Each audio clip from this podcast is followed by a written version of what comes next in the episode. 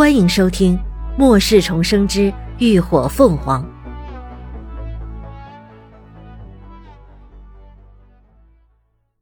第二百六十九集。撤退。一种死里逃生的心悸感让林鸾的身体微微颤抖着，心里纵然感慨万千，却堵在喉头，一句话也说不出来，只有泪水不受控制的滚落双颊。是为了让我有机会英雄救美吗？我很荣幸。连峰轻轻拍着他的脊背，一句话成功让林鸾破涕微笑。笑罢，林鸾才后知后觉彼此亲密的姿态，忙从他的怀中钻了出来。胡乱抹了把眼泪，哑声道：“师兄，你怎么会在这儿？”一次次危机关头都被他所救。除了感激之外，他也不免有些赧然。我听说你们要守不夜城，就来了。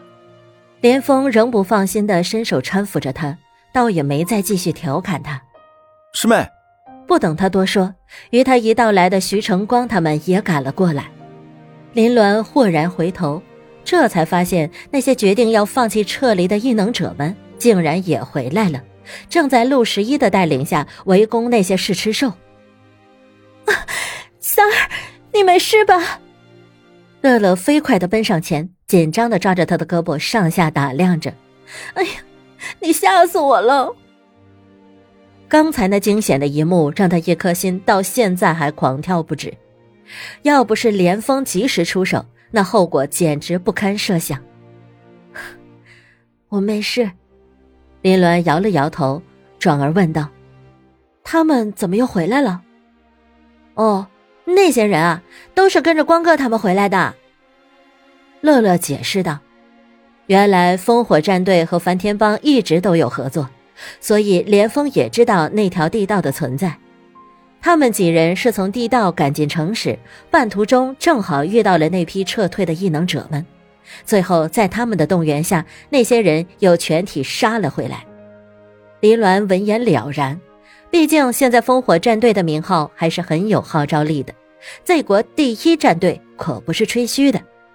啊，对了，你们有碰到秦叔他们吗？没有。乐乐刚摇头，连峰却开口道：“他们来了。”话音刚落，果然就见一群人从街口处拐了进来，正是秦志远一行人。林鸾连忙几步迎了上去。关心查看正在秦志远背上背的高迪，此刻他小脸惨白，双眸紧闭，俨然一副浑噩不醒的模样。秦志远将孩子往背上拖了拖，让他趴得舒服些，边问道：“他怎么样了？” 精神力损耗过多，有些脱力，应该没什么大碍。林鸾收回精神力，如是道。他摸出一颗黄金，塞进了高迪口中，有些无奈地捋了捋他额前被浸湿的头发。刚刚高迪最后救他的举动实在是太过冲动了，看来找时间他得跟他好好谈谈。秦叔，连峰他们也走上前来打招呼。秦志远看到来人，不免有些惊讶：“你们怎么都来了？”乐乐道。秦叔，他们还把之前撤退的人也都带回来了呢。太好了！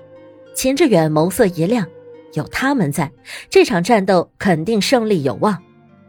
他还未说完，就突然听到城墙上有人高声大喊：“撤退了！狮群撤退了！”众人一愣，连忙纷纷登上就近的城墙。果然，就近城墙外原本聚集的狮群，全都已经一哄而散。趟过乌家河，朝西北方向溃逃了。短暂的沉默过后，所有人都情不自禁地爆发出一阵欢声雀跃。赢了！他们真的守住了不夜城！他们一个个呐喊着，欢呼着，泪流满面，喜极而泣。劫后余生的感慨充斥在每一个人的心中。林鸾下意识看向天空。就见西边方向有几道黑影正在渐行渐远，一股说不清道不明的情绪顿时盘踞在了他的内心。他可以肯定，那只小丧尸还没有死，狮群的撤退恐怕也是受他指使。他甚至怀疑是因为他的关系。因为他觉得对方似乎并不想要伤害他，从开始要杀他，再到后来不留余力的救他，转变似乎就发生在他用精神力去攻击他精神网的时候，所以他应该是通过精神力来辨别他的。那小丧尸说是找到他了，说明他在附中县与他有过精神交际后，就一直在寻找他。可为什么一只丧尸要找他，还救他呢？林鸾不禁的皱起眉头，心里百思不得其解。怎么了？连峰看他的脸色有些不对，低头问他。林鸾回过神，摇了摇头道：“啊，没什么。”就是感觉这一切像是在做梦一样。小丧尸这件事太过蹊跷，他暂时还没有想好要怎么和大伙儿说。你没有做梦，你们赢了。连峰只当他是精神紧绷太紧了，还没缓过来，自然的抬起手揉了揉他的脑袋，毫不吝啬的夸奖道：“我们阿鸾这次做的很好，功不可没。”林鸾愣愣的看着他。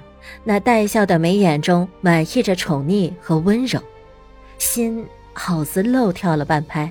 他突然觉得脸上有些烧得慌，竟一时无语。而此刻，李景正拉着乐乐躲在一旁咬耳朵。这男人是谁呀？那模样，那身材，简直就是一具行走的荷尔蒙啊！李靖挑着媚眼，上下打量着林鸾身边的陌生男人。哦，那就是连峰啊，三儿的大师兄。乐乐道：“很帅吧？”“嗯，是帅，果然闻言不如见面呀。”李靖颇赞同的点点头。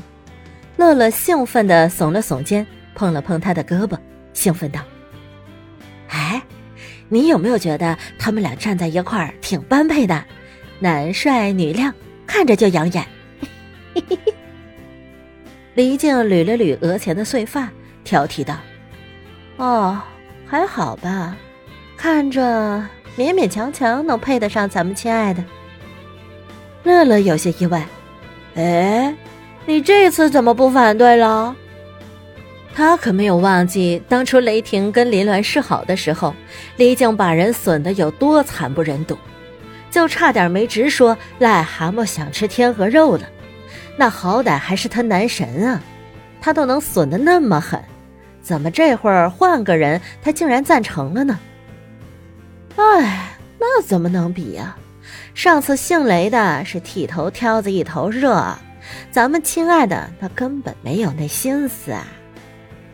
李靖挑眉看了他一眼，低笑道：“不过呀，这一次可不一样。你看过他跟哪个男人这么热络啊？更别说他还让他揉他的头发。”乐乐一愣，顿时顿悟：“哦，你是说这一次是两头热？”李靖一脸孺子可教的点点头。两人相视一笑，纷纷露出了欣慰的姨母笑。看来有人终于开窍了。另一边，此刻刚刚上到城墙的陆世一突然一把拉过了徐晨光，眼睛有些发直的看着前方笑靥如花的女人，讷声道：“阿光啊，我觉得我好像恋爱了。”徐成光看到他两眼冒红心的花痴样。忍不住讽刺了一句：“你几乎每三天就能恋爱一次，有什么好奇怪的？”“No No No。”陆十一摇头，一脸的梦幻。这次是走心的，我遇到我梦中的女神了。徐成光用看智障的眼神看着他。感谢您的收听，下集更精彩。